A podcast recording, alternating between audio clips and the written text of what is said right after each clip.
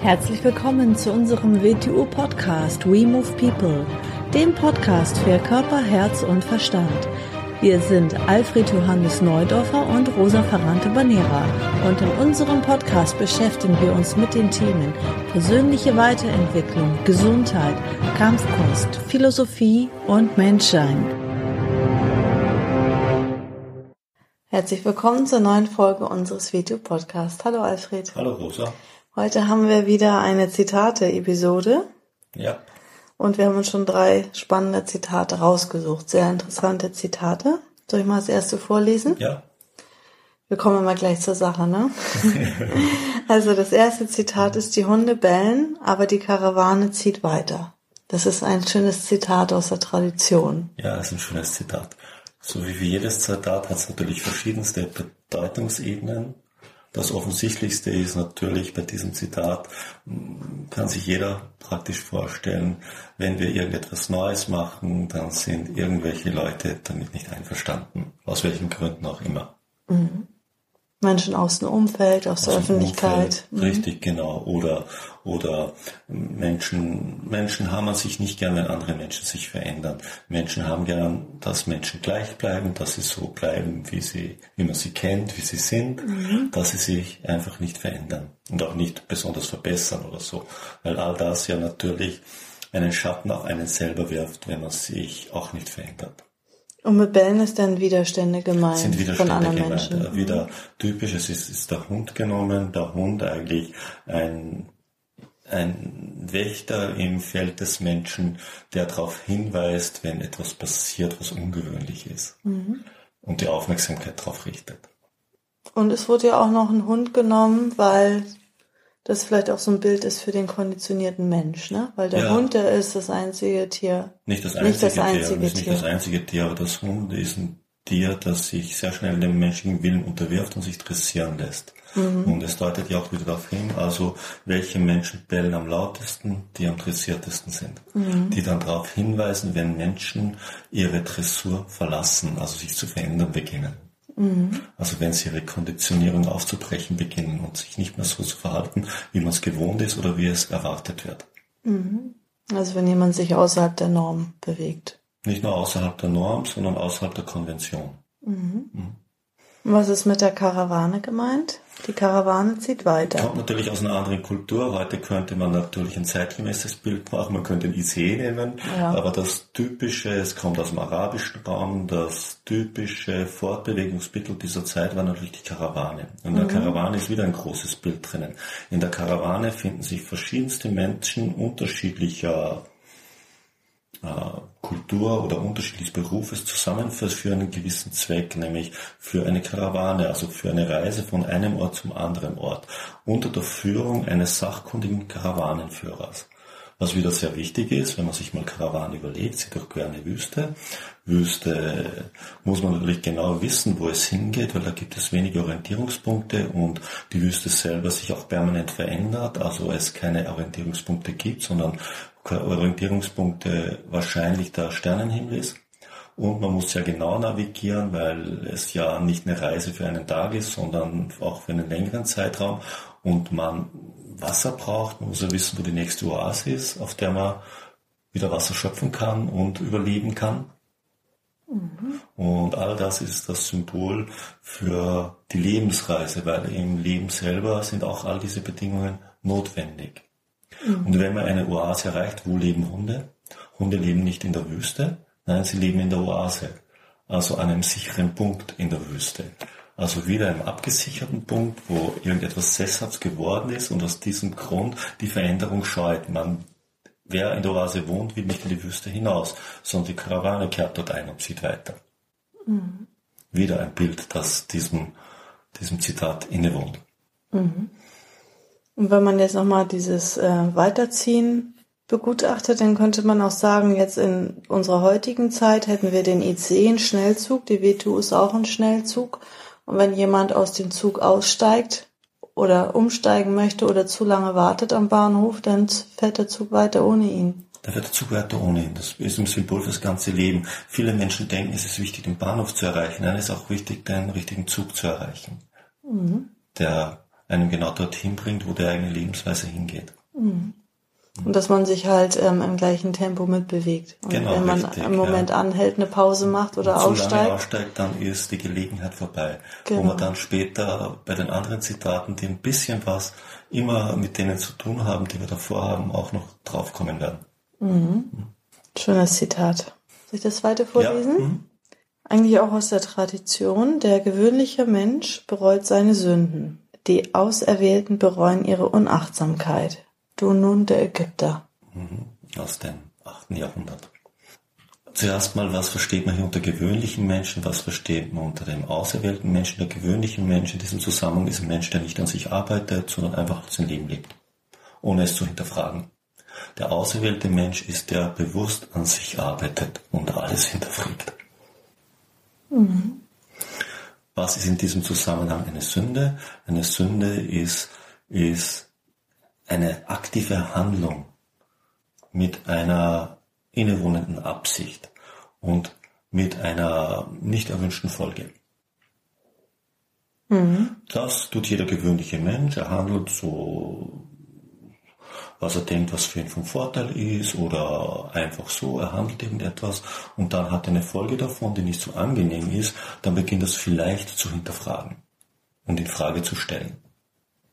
So. Der Auserwählte, der Mensch, der an sich arbeitet, äh, macht ein bisschen mehr. Er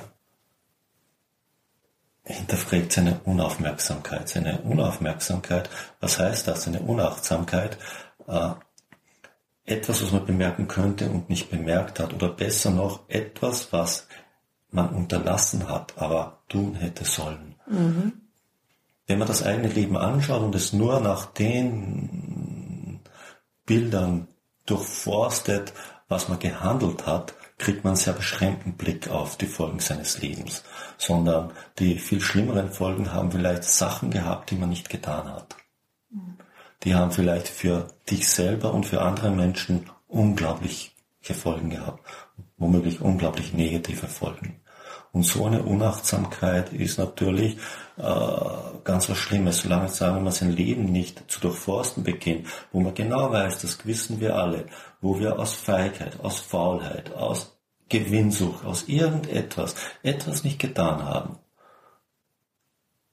weil es vielleicht anderen zugute gekommen wäre oder weil wir selber davon vielleicht aus unserer Sicht zu dem Zeitpunkt eine nicht erwünschte Folge gehabt hätten.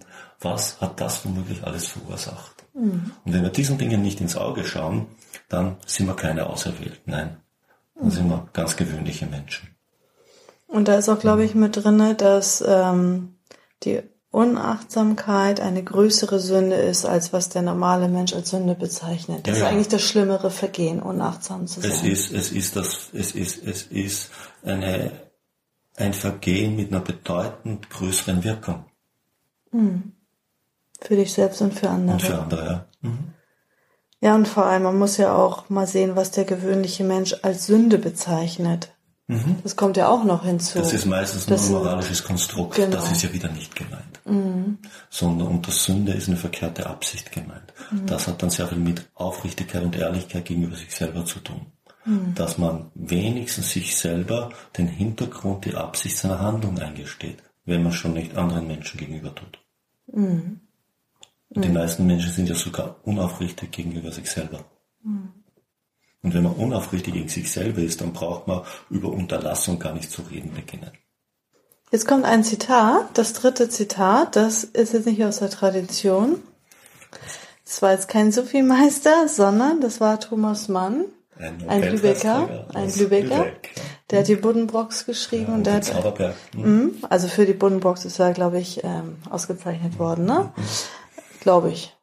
Denke ich ich weiß mal. es gar nicht, aber er hat auf jeden Fall den Nobelpreis Ja. gekriegt. Ja. Hm. Und ähm, ein schönes Zitat von ihm ist, ich lese es vor, die Gewohnheit ist ein Seil. Wir weben jeden Tag einen Faden und schließlich können wir es nicht mehr zerreißen. Ein sehr schönes Zitat. Es gibt ja auch gute Gewohnheiten. Es gibt natürlich schlechte Gewohnheiten, es gibt gute Gewohnheiten. Gute Gewohnheiten sind auch schlecht. Ah, sie sind nicht schlecht, das ist der verkehrte Ausdruck.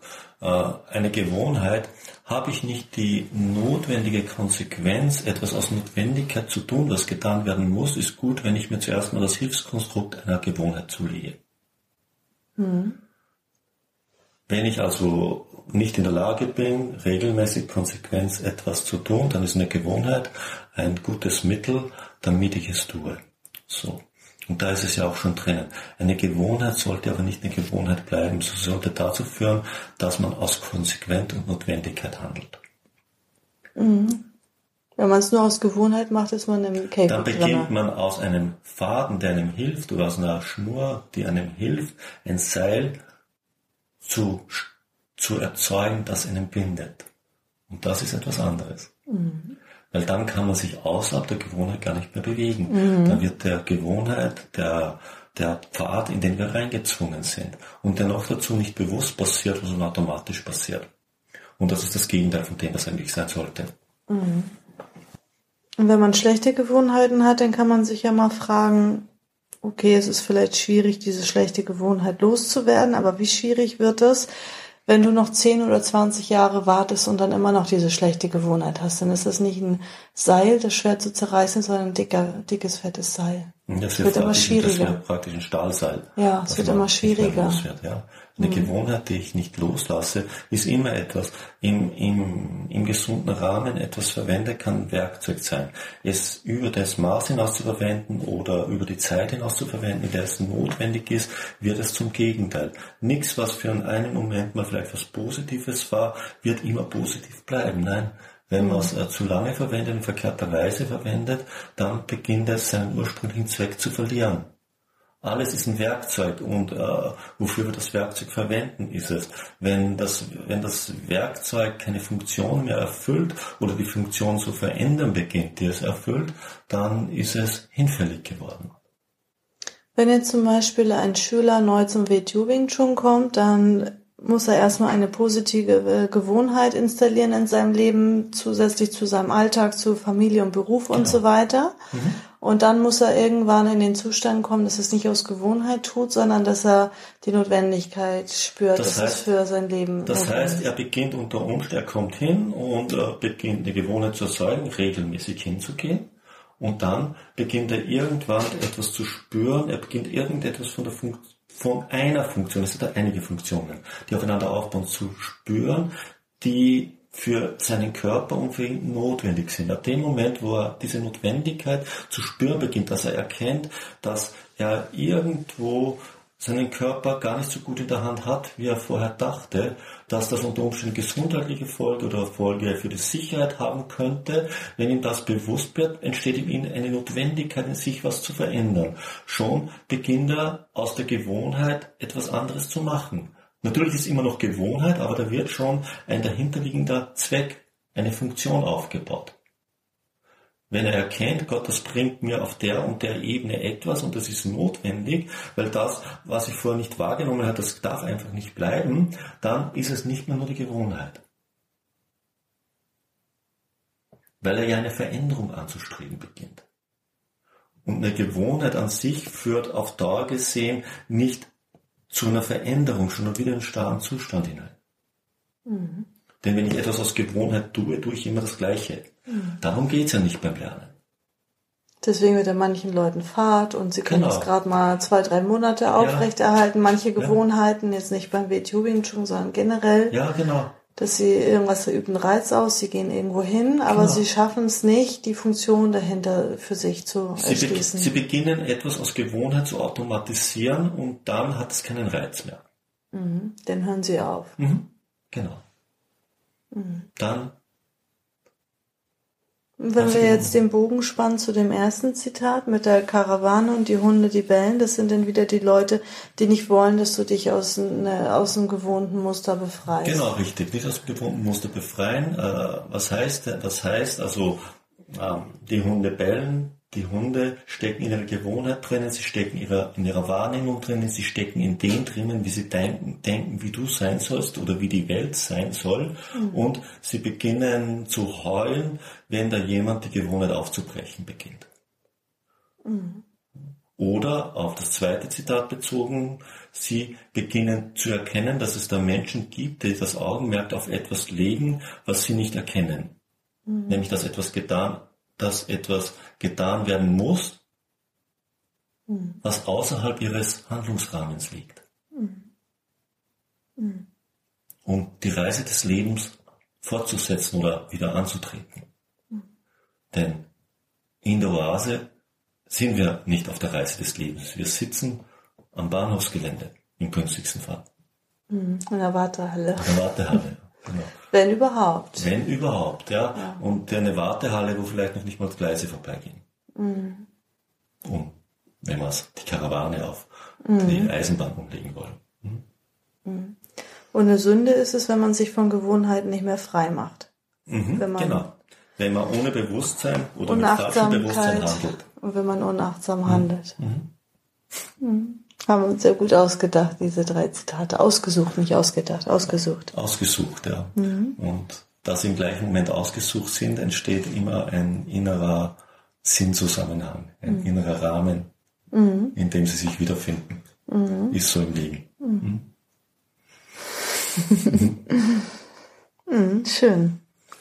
Was da alles drin steckt, ne? Also man könnte eigentlich jedes Element einzeln rausnehmen, aber nicht so über den Verstand zu analysieren, sondern wirklich Nein. aus einer Erkenntnis heraus. Als, als zuerst mal als Bild zu umkreisen und zu betrachten. Jetzt haben wir ja nur, also wir haben ja nur ein, ein, ein bisschen was abgeschöpft, was da drinnen steckt. Äh, ist ja auch, wollen wir auch gar nicht mehr abschöpfen, denn wer sich interessiert, sollte für sich selber in die Zitate reingehen und schauen, was für ihn da noch an Erkenntnis abzuschöpfen ist. Denn von anderen abgeschöpfte ist ja schon etwas vorgekautes, vorgekautes Essen. Also hat nur noch den halben Wert. Mhm. Weil man es selber ja nicht mehr finden muss. Mhm. Aber man kann ja nur Dinge darin erkennen, wenn man selber viel Erfahrung hat. Ja, aber man kann Dinge erkennen und an diesen Dingen kann man dann auch weiter wachsen. Mhm. Man braucht sowas wie einen kleinen Fingerzeig und dann kann man sich auch bis zu einem gewissen Grad weiter tasten. Mhm. Oder fragen. Mhm. Sehr schön. Falls du, lieber Zuhörer, mal ein schönes Zitat für uns hast, was interessant ist und möchtest, äh, dass Alfred dazu was sagt, dann schick uns einfach eine E-Mail dazu. info at Danke. Tschüss. Und tschüss.